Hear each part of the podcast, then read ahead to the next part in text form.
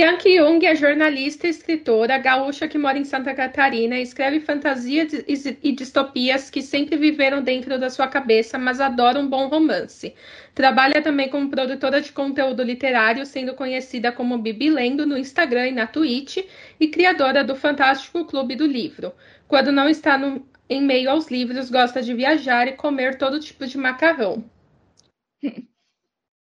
Além desse pequeno texto, fala mais cinco curiosidades que as pessoas não saibam sobre você, Bibi. E boa tarde. Ai, meu Deus, boa tarde. Ai, sempre quando me fazem esse tipo de pergunta, assim, eu, eu esqueço tudo que eu sei sobre mim, assim, mas vamos lá. É, cinco curiosidades. Uh, eu acho que a primeira curiosidade, não sei se nem todo. Talvez algumas pessoas saibam, mas eu comecei a ler com 12 anos e foi Crepúsculo que foi o livro que me fez virar leitora e então até hoje eu tenho muito carinho por essa série, essa saga. E... Eu também. e eu digo que eu me apaixonei por causa da fantasia por causa de Crepúsculo e descobri que eu era leitora de fantasia por causa disso. É, eu sou gaúcha, mesmo que eu moro em Florianópolis, eu sou gaúcha, então a galera do Rio Grande do Sul é, pertenço aí também a essa terrinha, mas hoje eu moro aqui em Florianópolis, já faz uns 10 anos mais ou menos que eu tô aqui, e também já me sinto meio catarinense, assim. É, além de livros, é, gosto muito, muito, muito mesmo de assistir dorama, então, que são novelas coreanas, né? Então, eu gosto muito disso, é outra, outra parte da minha personalidade que nem todo mundo conhece, que eu gosto de dorama, gosto de K-pop, gosto de tudo isso. É, deixa eu ver o que mais que difícil. É, uh, o Veneno na Montanha é meu primeiro livro, mas eu já tenho planejado mais cinco histórias. Então, digamos que assim, quem começar lendo Veneno na Montanha pode se preparar que a gente ainda vai ter bastante coisa saindo da minha cabeça aí para vocês conhecerem, e todos eles são de fantasia, tá? Eu acho que se eu escrever alguma coisa que não seja de fantasia, pode ser que eu escreva, mas vai demorar um pouquinho, porque a fantasia ainda está bem envolvida comigo, assim. E para terminar, eu acho que deixa eu pensar. Eu sou completamente apaixonada por animais. Eu tenho assim um carinho muito grande por eles, amo todos e por muito tempo eu achei que eu ia ser veterinária. Então, é, ainda bem que eu não fui, porque hoje se eu penso no que, um veterinário tem que fazer, eu acho que eu não ia ter coragem de fazer tudo aquilo. Então, seria basicamente essas cinco curiosidades. É, eu também tô assim. Eu, eu, a primeira profissão que eu pensei foi veterinária. Aí depois eu pensei, hum, acho melhor não. É, tem que ser um pouquinho assim, não tão coração, né? E eu sou muito coração, então não ia dar certo. Sim. Você comentou, né, que você é gaúcha que mora em Santa Catarina. Eu Sim. nasci em Santa Catarina, mas eu sempre morei em São Paulo. Olha só!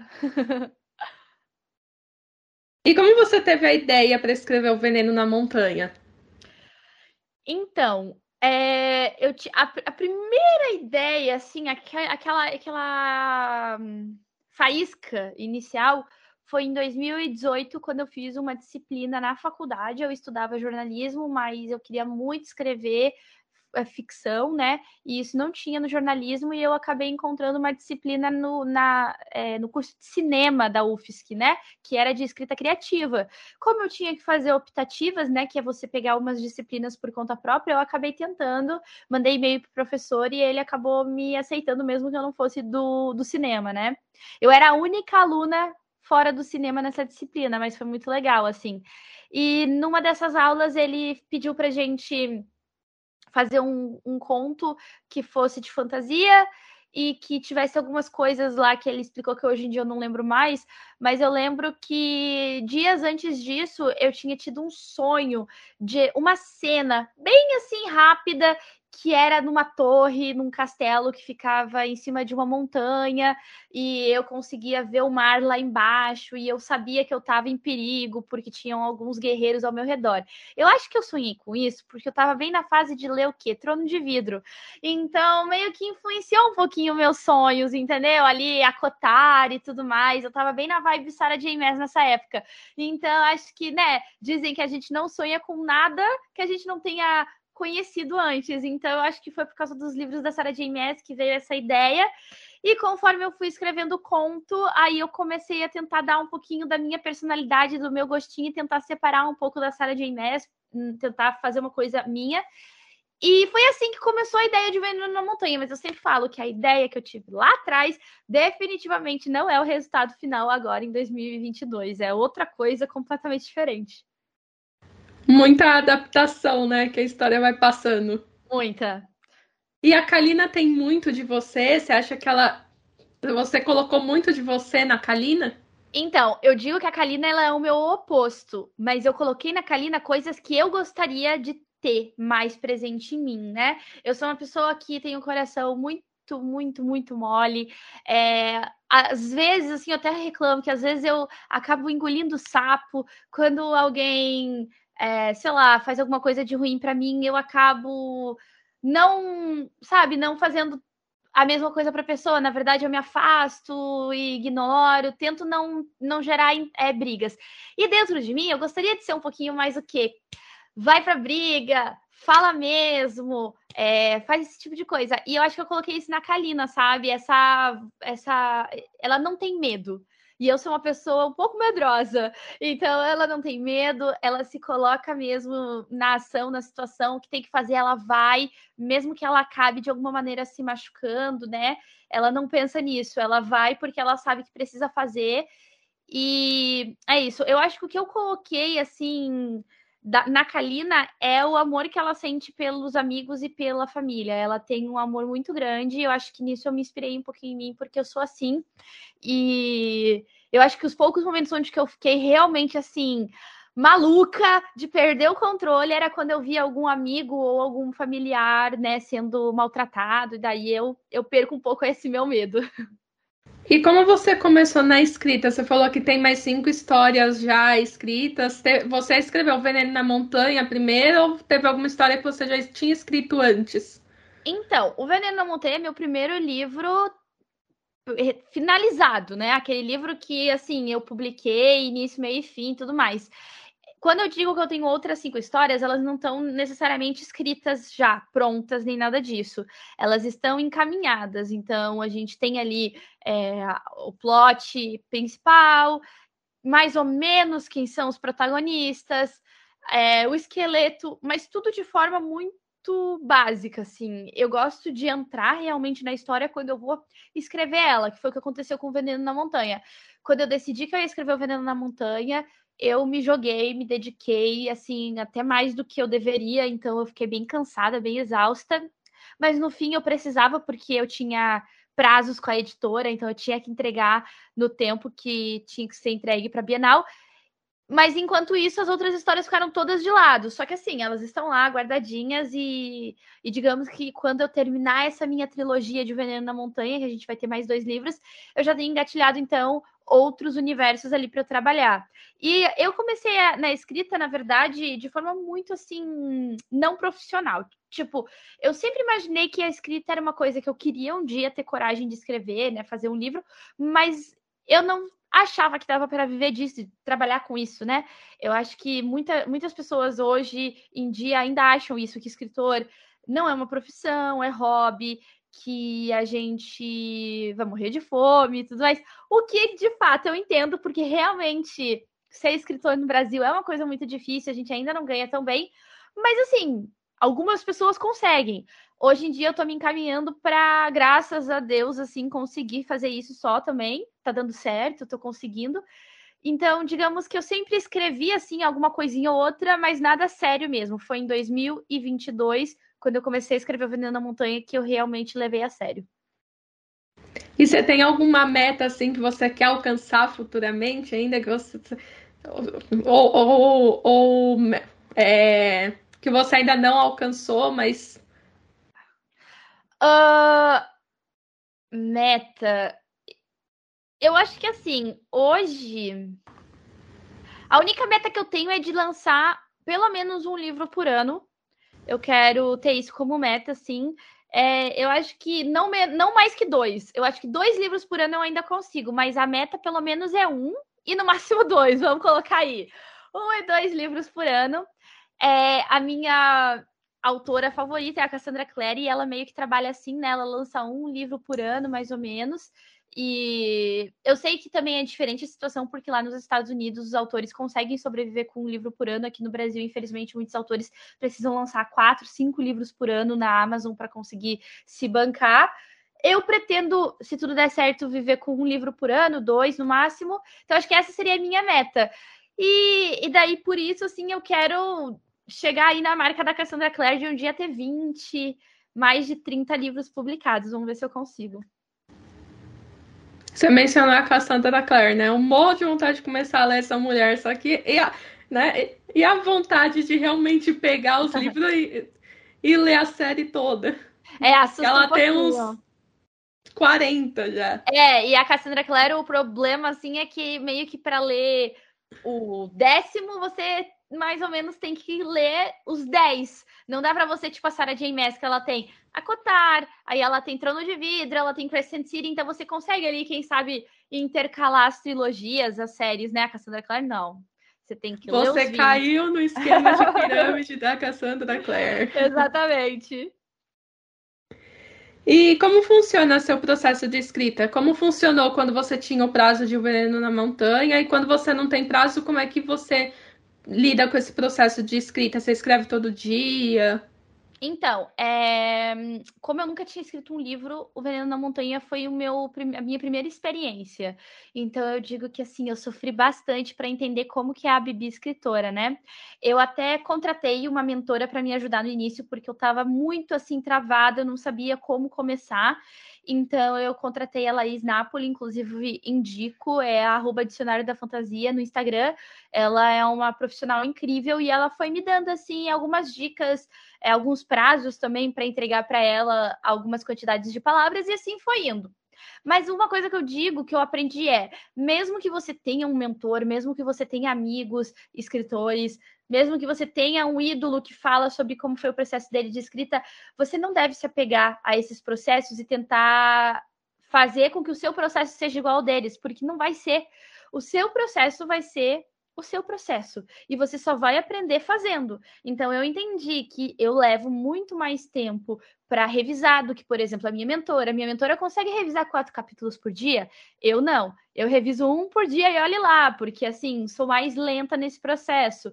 É, também entendi que eu vou ter momentos onde que eu vou estar tá com zero vontade de escrever. E isso é uma coisa que eu aprendi que tá tudo certo, porque nem todo dia você vai conseguir escrever. E mesmo que você escreva alguma coisa que tá uma droga, escreve e apaga no outro dia. Não tem, não tem problema, não tenha dó de jogar fora palavras que você não tenha gostado. Então, basicamente, o que eu entendi do meu processo é que eu preciso ter prazos, eu preciso ter rotina, e eu preciso levar a sério. Eu acho que isso é uma coisa que quem quer começar a escrever precisa virar essa chavinha. Você precisa levar a sério a escrita. Não é quando der eu escrevo. Não. É esse é o meu horário de escrita. Então, aquele é seu horário de escrita. Porque se você deixar para escrever, se é, a, se é a última coisa que você faz no seu dia, você não vai escrever. Claro que eu entendo que nem todo mundo tem a possibilidade de fazer isso, porque tem outras pessoas que trabalham, estudam, então acabam precisando colocar a escrita em segundo plano. Mas se você puder, de alguma maneira, nem que seja 30 minutinhos por dia, colocar o seu horário de escrita antes de dormir ou depois que acordar, por exemplo, ou no meio do dia, coloca. É só assim que você vai conseguir realmente escrever, sabe? Então eu diria que essa é a minha, a minha rotina. Eu estou agora planejando o segundo livro de Veneno na Montanha, então digamos que o meu processo de escrita também, ele é muito de arquitetar o livro antes de começar a escrever. Então eu estou nesse projeto agora, né, nesse momento, que é organizar todo o livro, pensar em todos os plots, todos os personagens, todos os capítulos, mesmo que depois eu vá mudar isso no processo de escrita, mas eu gosto de ter minimamente assim direcionado para onde que vai o livro. Aproveitando esse gancho, tem algum spoiler do segundo livro de Veneno na Montanha? Tem. Olha, o que eu posso dizer é que uma das primeiras coisas que eu pensei para esse segundo livro foi o final. Então, eu até soltei esse spoiler na live. Eu digo que, segundo os livros de trilogias, o final precisa ser bombástico. Então, a única coisa que eu posso dizer é: o final do segundo livro já está sendo pensado e arquitetado há um bom tempo, e eu acho que vocês vão ficar bem chocados com o final de OCDA, que é a nomenclatura que eu estou dando para o título. Vai morrer alguém querido?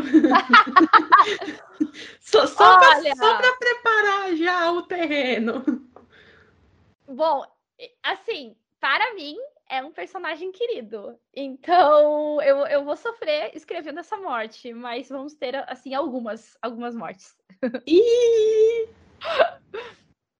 Você acha que você acha que vai ser perseguida pelos leitores?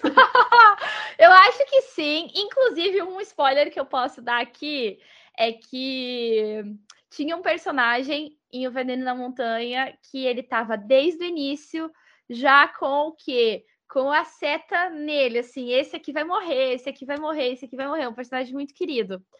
É... Mas chegou na hora da revisão do livro, eu tinha escrito a cena da morte dele, mas na hora da revisão do livro, alguma mão abençoada desceu aqui na minha cabeça e pensou: não, não tem que ser ele a morrer, tem que ser o outro personagem.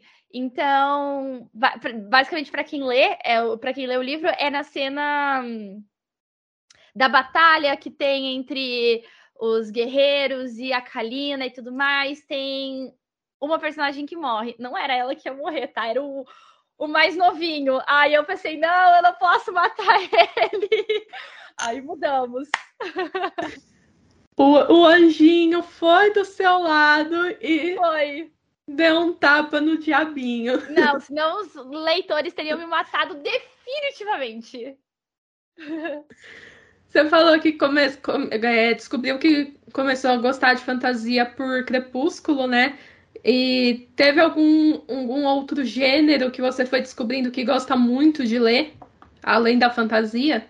Então, eu sempre fui muito romântica, então eu também sempre gostei muito de ler romance, assim, romance é, no geral, não muito dramático. Eu gosto de romance mais chiclete, uma coisa assim mais engraçadinha. Mas um gênero que eu fui descobrindo aos poucos que eu gosto muito de ler é suspense jovem. Então, por exemplo, um de nós está mentindo, os primos, é, mentirosos, esse estilo de suspense, onde que a gente tem alguns jovens envolvidos em uma série de assassinatos e tudo mais. Por exemplo, a autora nacional que a gente tem, a Raíssa Selvazzi, né, do Garotas Imperfeitas, ela escreveu muito suspense antes, jovem, né? Agora ela tá focando bastante também em romance. Eu gosto muito desse estilo. Então foi um gênero que eu não conhecia tanto antes e que agora eu tô gostando bastante. E essa, esse seu amor pela fantasia que te fez ter a ideia de criar o Clube do Livro? O Fantástico Clube, Clube do Livro? Sim, com certeza. Eu sempre amei muito fantasia e desde o início do Bibilendo, lá em 2020, eu já sabia que eu ia falar sobre fantasia como meu gênero principal. Eu não ia me apegar só a isso, claro, eu iria tentar falar sobre outros livros, mas, sabe, eu gostaria de focar bastante na fantasia porque eu acho que Assim como eu me apaixonei por causa de Crepúsculo, eu tinha certeza que outras pessoas poderiam se apaixonar também pela fantasia. E no nosso país, nosso país é um país que infelizmente ainda não lê tanto quanto deveria. E eu digo que a fantasia, principalmente, é, uma, é um gênero assim, um pouco. Existem certos preconceitos com a fantasia ainda no Brasil, é... não é uma coisa muito levada a sério. Tá mudando, muito, muito, muito. Agora, cada vez mais a gente vê as editoras publicando fantasia nacional, né? Temos grandes editoras focadas nisso, como a Galera Record, é, como a Morro Branco, Literalize, enfim, várias editoras que são bem focadas em fantasia. É, então, isso está mudando.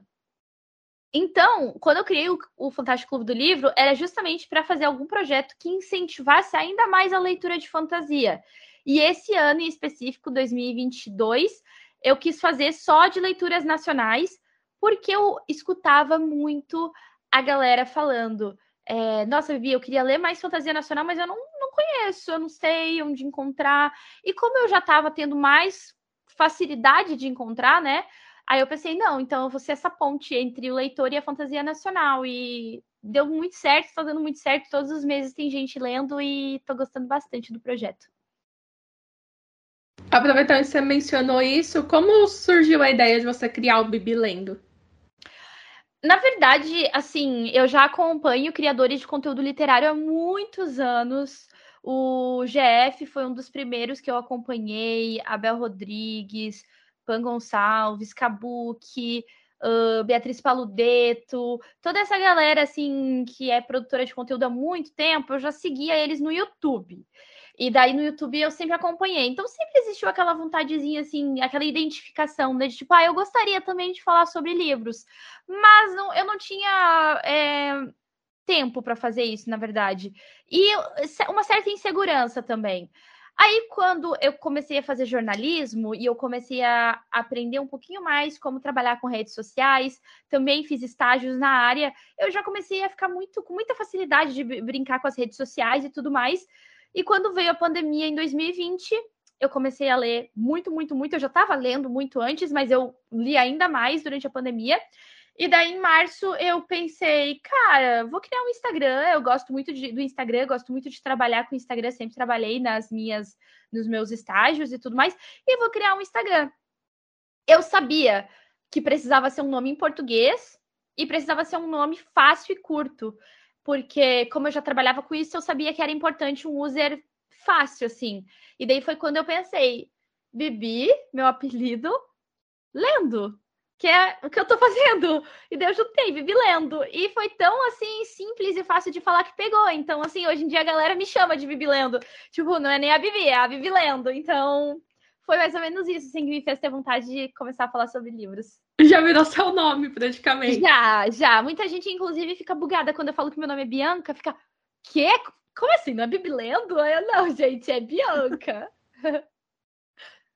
É tipo Jeff, que não chama mais Vitor, é não, é Jeff. Jeff, exatamente. E quando você finalizar a história da Kalina, você pretende investir em mais escritas de fantasia ou você ainda quer se aventurar em outros gêneros? Assim, eu me vejo como uma autora de fantasia. É, acho incrível autores que conseguem é, mesclar e mudar e tudo mais mas atualmente, assim, eu não me vejo sendo uma autora de romance ou de suspense. Não digo que nunca, porque nunca é uma palavra muito forte, quem sabe, né? Daqui a alguns anos eu acabe fazendo isso. Mas atualmente, assim, pelo menos nos próximos vai, 10 anos, assim, eu acho que eu vou continuar focada na fantasia.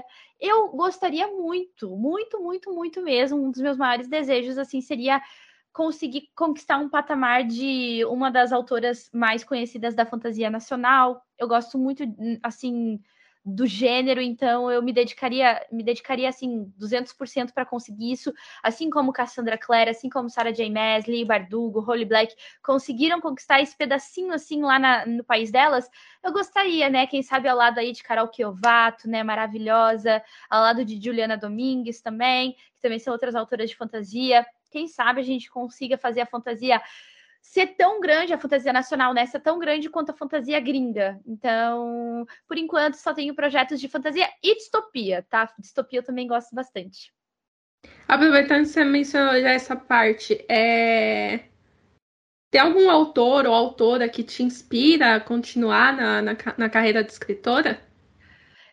Assim, eu acho que hoje em dia a minha maior musa assim, inspiradora é a Cassandra Clare ainda, porque eu acho muito bonito a forma como ela construiu a carreira dela.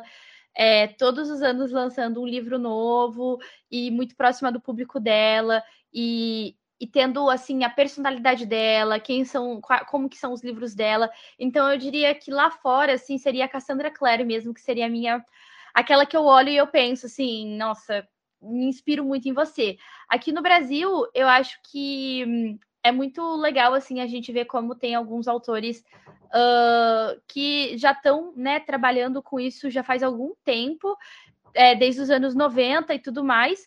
Só que é, hoje eu acabo ficando mais inspirada também na galera que está atualmente batalhando. Então, Carol Kiovato, é, a Juliana Domingues, como eu falei, mas também autoras do indie, né, do independente. Então a gente tem a Laura Regiane, que é do Safira de Prata. A gente tem a Laís Napoli, que é minha mentora do Dicionário da Fantasia, e por aí vai. Então, eu diria que, assim, é esse misto de, claro, autoras famosas, sim, mas também as autoras aqui do meu país que eu tô vendo que também estão lutando por isso, sabe? Eu acho que eu acabo me ancorando muito nessa vontade delas de publicar fantasia nacional, porque eu acho que se a gente se apoiar, a gente vai conseguir fazer isso mudar aqui.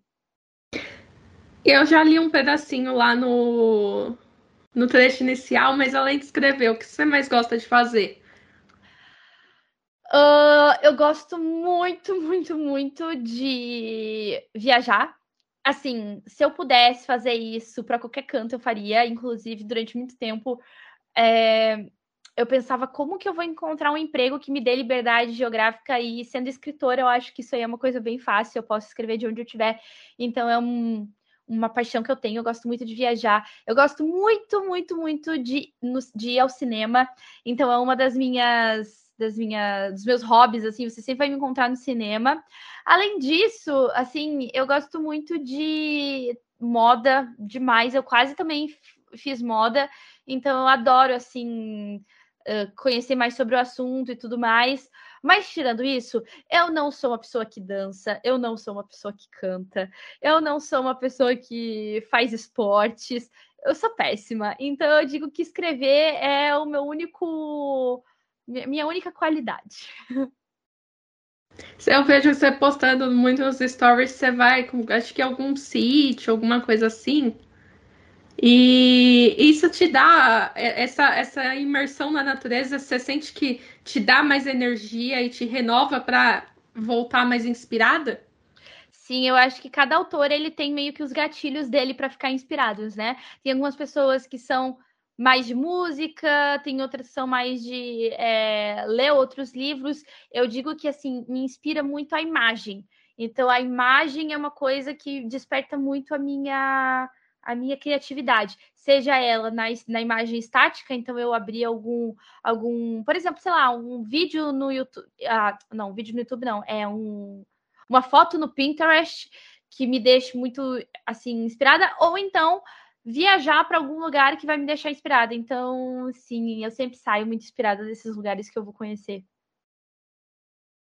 Você falou de cinema também, né? Eu lembrei que a partir de amanhã vai ter a Semana do Cinema com ingressos a, a 10 reais. Você pretende aproveitar? Ah, com certeza. Já até mandei pro meu namorado para ver se ele toca e a gente vai. Mandou assim como quem não quer nada, né? Exatamente. E Calma aí que eu me perdi aqui. Tá bom. Essa aí você já tá comentando, né? O, o, como você começou a gostar de ler e qual livro te, te trouxe para a é. literatura? Foi Crepúsculo. Uhum. Qual a sua relação com a literatura? Como assim, assim, minha relação com a literatura? Ai, não, não sei como explicar. Tipo, como você sente que é a sua relação com a literatura desde que você começou a ler até hoje na escrita? Eu, eu acho que, tipo, a literatura é parte de quem eu sou. Assim, eu não consigo falar quem é a Bianca Jung sem falar que eu sou leitora e escritora e apaixonada por livros. É, eu me imagino lendo e, e fazendo isso para sempre. Inclusive, tem algumas pessoas que, que falam assim: ah, eu deixei de ser leitora é, ah, foi uma fase para mim, a fase que eu fui leitor. E eu acho isso tão doido, porque para mim não existe isso de tipo eu deixar de ser leitora ou ser uma fase. É, já faz parte de mim, assim, então eu diria que eu não consigo viver sem livros, assim. Eu acho que eu seria uma pessoa muito infeliz se eu não tivesse isso, e eu agradeço muito a oportunidade que eu tive quando eu comecei a ler, de poder encontrar, porque hum, me moldou, assim, como pessoa, minha personalidade, meu jeito, as minhas amizades. Então eu diria que a minha relação com a literatura é que ela é tudo assim para mim. Eu não consigo, inclusive é isso que eu quero fazer da minha vida, né? É trabalhar com livros. Então ela me deixa ela me deixa motivada a viver. E você tem alguma, você tem alguma lembrança assim do que foi implementando essa sementinha do amor pelos livros? Então, os meus pais não são leitores. O meu pai, ele até tenta ler um pouco, mas ele acaba focando em outras coisas, né? Eu, eu não, eu, assim, eu não tento ler, eu, eu tô sempre lendo quando eu posso, né? Tipo, eu arrumo um jeitinho de ler um pouquinho. Ele não, assim. Então, eu não diria que ele é leitor, assim, ele tenta, né? mas eles sempre me incentivaram muito a ler, no sentido de estar tá sempre comprando gibis da Turma da Mônica, aquelas coisas desde criança. Mas foi na sexta série, quando eu estava com 12 anos, se eu não me engano, ou 11, eu não lembro ao certo, a minha professora das, da aula de artes, ela fez uma biblioteca na sala de artes e ela levou alguns livros que ela tinha lido nos últimos tempos para indicar para gente. E daí foi quando ela começou a contar sobre uma história de um vampiro que se apaixonava por uma humana e que como que se dava esse, essa relação entre uma humana e um vampiro e era uma coisa meio Romeu e Julieta e daí aquilo assim acendeu uma faísca dentro de mim que eu fiquei meu Deus eu acho que é isso que eu amo ler eu acho que é essa coisa meio sobrenatural então eu já tinha lido algumas outras coisas antes, tipo, eu já tinha lido Cecília, eu tinha lido Meu Pé de Laranja Lima, eu tinha lido O Garoto do Pijama Listrado, eu tinha lido várias coisas assim. Mas meio que tinha lido. Crepúsculo não, Crepúsculo foi tipo assim, meu Deus, eu amo isso. E foi ali que eu comecei a virar realmente leitora, quando foi que eu encontrei o meu gênero literário. Tanto que eu coloquei no Veneno na Montanha uma frase onde que o Vixen pergunta se a Kalina é leitora e a Kalina fala que não, que ela acha que ela não nasceu para ser leitora. E o Vixen fala assim, bobagem, todo mundo nasceu para ser leitor, você só precisa encontrar o livro que vai acender isso. E eu coloquei essa frase porque eu levo ela para mim, assim, é uma frase que eu sempre digo para todo mundo assim, qualquer um que me falar, ah, eu não gosto muito de ler, eu acho que eu não funciono, e eu digo, é porque você ainda não encontrou o seu gênero literário, porque no momento que você encontrar o seu livro, você vai virar leitor. E você também produz conteúdo literário, né? Como que funciona isso para você? Você se é, você tem na sua cabeça, você precisa ler para produzir ou você não se põe essa essa esse peso? Então, a minha relação como produtora de conteúdo literário, ela é uma relação assim que eu sempre me questionei muito as coisas, desde o início. É, eu lembro que teve uma época que era muito isso de tipo, quanto mais você lê e falar sobre livros, ah, tipo, em quantitativo, melhor. E ela até teve uma época que eu tentei fazer isso, de criar vários vídeos, tipo assim, de listas. Ah, e 10 livros disso, 10 livros daquilo. É, minhas últimas leituras, aí tinha que ter, sei lá, 10 livros.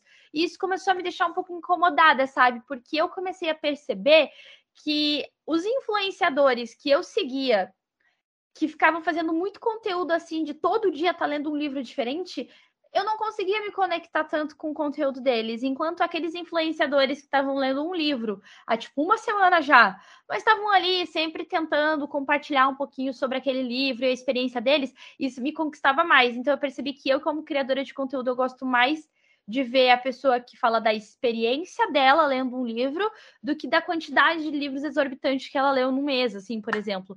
Uh, claro que acabou algumas coisas acabaram meio que bagunçando assim também a minha a minha experiência como produtora de conteúdo que foi o quê? Também ser escritora. Então, acaba que hoje em dia eu tenho dois pilares, que é ser criadora de conteúdo e ser escritora. Então, o ser escritora acaba roubando um pouco do meu tempo de criadora de conteúdo e eu não consigo mais ler tanto quanto eu lia antes. Mas está tudo certo também, porque eu preciso me dedicar à escrita. Então, hoje eu acabo tentando ser mais uma criadora de conteúdo que tenta incentivar a leitura do que ficar simplesmente ali compartilhando várias e várias e várias várias leituras, sabe? Eu gosto mais de criar um conteúdo que me ajude a incentivar que a pessoa leia. E eu já, eu já vi muita, muita discussão disso na internet, né? De, ah, é, é melhor focar na, na qualidade do que na quantidade, mas aí tem muitos criadores que fazem aqueles desafios de lendo 30 livros, livros em 30, 30 dias. Sim. E aí fica essa coisa de muita pressão em cima é. da leitura, quando a é. leitura é algo para ser divertido. É, e o que não é saudável. Eu acho que assim, ó, é, se você é um influenciador literário e você, assim como eu, também quer ver a literatura sendo uma coisa mais forte no nosso país, eu acho que você tem que meio que incentivar o seu leitor a ler, não importa a quantidade que ele possa ler. Então, hoje, principalmente que a gente voltou a uma rotina, né, fora de casa, trabalhando e estudando, aquela pessoa que ainda não não pode ter um dia inteiro para ler, que ela tem mísero, sei lá, 30 minutos para ler por dia, ela não pode se sentir assim desanimada porque ela não conseguiu ler os 15 livros que o influenciador lê por mês, vamos supor, ou mais até, né? Então, é, isso acaba afastando os leitores da leitura, na verdade, porque tem muita gente aí que acaba desistindo de ler porque acha que tá lendo muito pouco. Ai, tô lendo muito devagar, então, ah, nem vou ler, e é isso aí. E para de consumir é, conteúdo literário e essas coisas. Então, eu acho que é muito nocivo para a nossa evolução, eu acho, de mercado literário no Brasil, esse, essa criação de conteúdo, assim, muito tipo. Li, sei lá, li, li quatro livros em 12 horas sei lá, uma coisa assim, vamos supor, que tem muito desses conteúdos, né? Então, acho que eu particularmente não gosto muito, mas, bom, cada criador de conteúdo também sabe o que, o que produz, né? E como você enxerga a literatura nacional de forma geral, não, não só a fantasia, mas de forma geral, como você enxerga que, a, que tá a nossa literatura? A literatura nacional sempre foi muito elitista, eu acho. Eu acho que os livros que sempre venderam bem no Brasil são livros de não ficção, e daí eu diria que esse aí ele está num, numa outra, num outro grupo. Eu não leio não ficção, eu não falo de não ficção. Os meus seguidores, eles não são seguidores de não ficção. Eles são seguidores de fantasia, de, de ficção no geral. Então, assim, já acontece que os livros mais vendidos no Brasil não são os livros que o, que o meu que o meu que a minha comunidade consome. E aqueles livros mais vendidos de ficção sempre foram livros assim mais como que eu posso dizer, não tão comerciais, livros mais, sabe, que é de um grupo de pessoas da elite que lê esse tipo de livro assim, né? Acadêmicos, pensadores, pesquisadores, poetas e tudo mais, é, sempre foram é, pessoas que consumiram muito esse tipo de literatura. Então, a grande massa não consome literatura nacional porque não se identifica tanto. Agora está mudando. Cada vez mais eu estou vendo grandes editoras publicarem livros bem comerciais. E quando eu falo livros bem comerciais, é uma coisa que antigamente era quase um um xingamento, né? Ah, esse livro é, comer é super comercial, como se fosse uma coisa ruim. Não, gente, se é comercial é porque vende, se vende é porque é bom. Se a galera da massa quer ler, é porque aquilo ali serve para um grupo, não só para elite, para um grupo pequeno de pessoas, sabe? Então eu estou muito feliz de ver isso acontecer. Estou vendo muitos autores bombando nacionais. É, a gente tem, por exemplo, Pedro Ruas, que vendeu mais de 50 mil exemplares para leitores jovens, é uma literatura LGBTQIAP+, que até pouco tempo a gente não tinha. Então isso é muito massa de ver, sabe? Um público jovem que é de uma minoria comprando 50 mil exemplares do nosso país, sabe? Isso é muito legal, é muito massa. Então eu, eu fico muito feliz. É, eu ainda vejo que a fantasia nacional ainda não conseguiu chegar nisso. Assim, a Juliana Domingues ela compartilhou que ela vendeu 10 mil exemplares esses dias, então já é uma conquista para todo mundo, né, da literatura fantástica, ver uma autora vender 10 mil exemplares. Vamos ver se a gente consegue cada vez mais é, trazer a, esse povo da base comprando também fantasia nacional. E você sente que a fantasia, principalmente nacional, escrita por mulheres, ainda sofre preconceito? Eu acho, assim. Eu acho que hoje a gente tem um público bem legal que não tá no círculo da fantasia é, do mercado. Tipo assim, leitores, eu acho que são super abertos na verdade, leitoras e leitores é, jovens, assim, meninos jovens. Eu sinto ainda que existe uma coisa do, do escritor barra leitor, homem, branco, cis hétero, que acaba escrevendo muitas essas fantasias inspiradas demais em RPG e tudo mais, Game of Thrones, é, que acaba achando que essas fantasias mais comerciais e até com romance não são fantasia o suficiente, entendeu? Então, assim, vejo um pouco até nos prêmios, por exemplo, é, a gente vê aí. Eu, eu vi alguns prêmios que rolaram que premiaram autores de fantasia nacional homens, mas eu não vi eles premiando nenhuma mulher autora de fantasia. Então, assim, eu não diria que os leitores têm um papel nisso, é mais o mercado ali, sabe? Tipo, quem tá nesse mercado da fantasia nacional, principalmente homens brancos héteros, enfim, eles ainda têm, eles torcem um pouquinho o nariz quando vem uma mulher escrevendo fantasia. Ainda não é fantasia o suficiente, mas graças a Deus, assim, isso está mudando porque as grandes editoras estão contratando várias autoras maravilhosas de fantasia para publicar. Eu acho que não só na literatura, né? A mulher ainda está conquistando o espaço, Sim. mesmo que pequeno.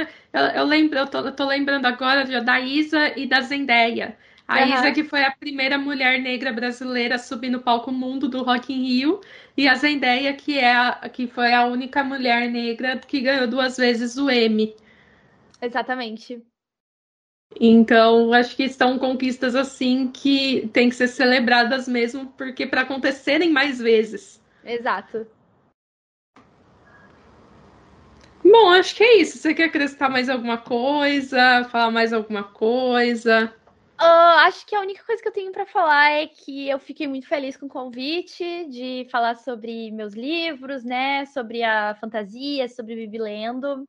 É, eu acho que é muito isso, a gente tem que falar sobre isso, a gente tem que fazer barulho.